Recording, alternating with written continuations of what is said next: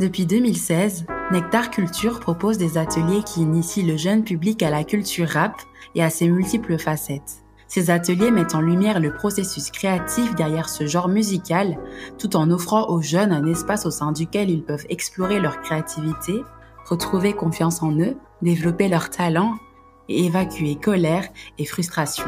Dans Culture Rap, nous allons rencontrer les représentants des structures partenaires avec qui nous collaborons pour organiser ces ateliers. Nous leur donnons le micro pour vous plonger avec nous dans le monde des ateliers rap et découvrir les coulisses de cet art vivant et en constante évolution. Que vous soyez un fan de rap aguerri ou simplement curieux de découvrir cette culture musicale en profondeur, ce podcast est fait pour vous. Alors, bienvenue dans le podcast de Nectar Culture.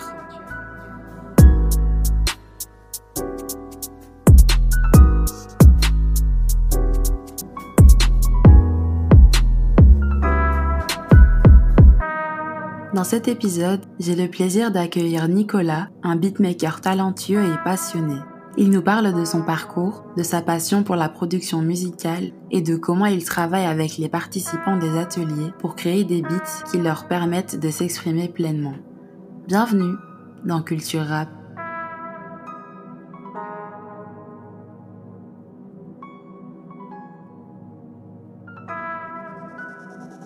Je m'appelle Nicolas Grombert, je suis musicien et euh, ingénieur du son aussi. Et euh, dans les dans les ateliers, en fait, moi, j'interviens au moment où il faut euh, faire les les instrus, les bandes sur lesquelles les jeunes ou les moins jeunes vont euh, vont enregistrer quoi. Donc, je suis le beatmaker. Moi, j'arrive en général euh, le troisième, le deuxième ou le troisième jour, et ce qu'ils font, euh, donc Deo et Jerry, le premier jour, ils choisissent avec les les participantes et les participants, ils choisissent des instrus qu'on appelle des tie beats, donc des des instrus type sur qu'il y a sur YouTube. Il y a un gros tout un truc avec ça, et donc c'est tie beat avec le nom d'un artiste, donc des beats genre, je sais pas, Kendrick Lamar, Drake, euh, peu importe, ou des trucs français. Les participants, ils, choisissent un truc et moi j'arrive et en fait on essaie de refaire quelque chose dans la même idée, mais pour eux, quoi, un produit original, on va dire. Et euh, donc la méthodologie, c'est que d'abord j'arrive, j'écoute ce qu'ils ont choisi. Ce qu'il faut, ce qui est assez important, c'est de retrouver le même tempo, donc la vitesse d'un sou, parce qu'eux ont déjà commencé à écrire, etc., à un certain tempo. Et euh, bah, il faut que ça, que ça matche toujours. Donc on, on repère un peu ça. Et puis après, euh, je leur demande pourquoi est-ce qu'ils ont choisi cet instru-là pour essayer de comprendre ce qu'ils aiment dedans et pour arriver à faire un truc qui va les faire kiffer, sur lesquels ils vont se sentir à l'aise ou qui vont avoir envie de, de, rapper ou de chanter, etc.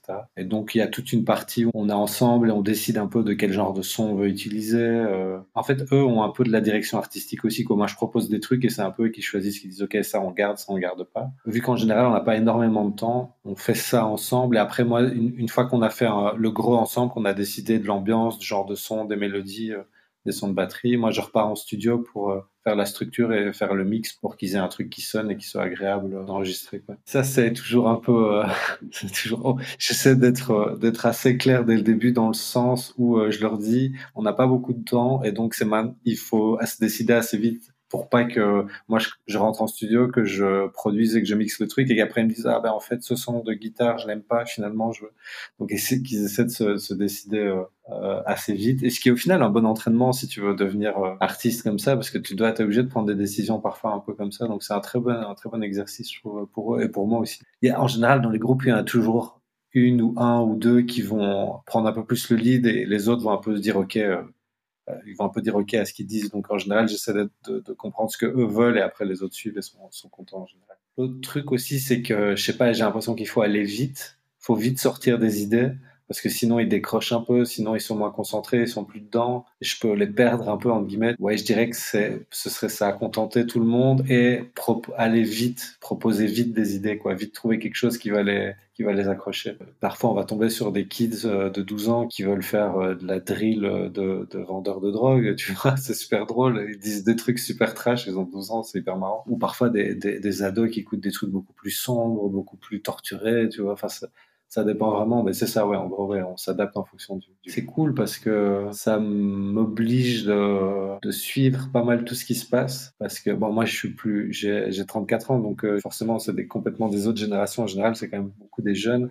Et donc ça me force à me tenir au courant de ce qui se passe dans le paysage euh, musical hip-hop, ça c'est assez cool. Et donc ça me fait faire des choses que je ferais pas spécialement d'habitude. Donc ça m'apporte l'ouverture d'esprit, aussi de l'efficacité, comme je disais avant, travailler vite, proposer vite des trucs qui les chauffent. C'est comme, comme un espèce d'entraînement, quoi. C'est un espèce de, ouais, d'entraînement à faire les choses vite et bien. Ça dépend aussi des contextes, évidemment. Si c'est des ateliers euh, pendant les vacances euh, au Chirou, c'est un autre truc que d'aller en IPPJ ou en prison, où là c'est carrément, c'est autre chose, là parce que là, tu te sens utile d'une autre manière. Parce que là, tu vois que c'est des gens, tu leur apportes un vrai truc juste par le fait d'être là et de proposer une activité à faire. Et là, c'est vraiment autre chose, quoi. C'est vraiment, c'est encore un autre, euh, un autre truc. Et ça, ça apporte forcément du sens à ce qu'on fait. Donc, c'est hyper bien aussi cette partie-là. C'est vrai que là, j'en ai pas parlé. La partie euh, plus sociale, on va dire, ça apporte vraiment, ça apporte vraiment du, sens. Donc, ça fait du bien de faire, parce que parfois, quand tu es dans ce milieu-là de la musique et tout, forcément, tu dis un peu, bon, c'est bien cool ce que je fais, mais si euh, y a encore une pandémie, moi, je sers pas à grand chose. Donc, pour ça, c'est cool.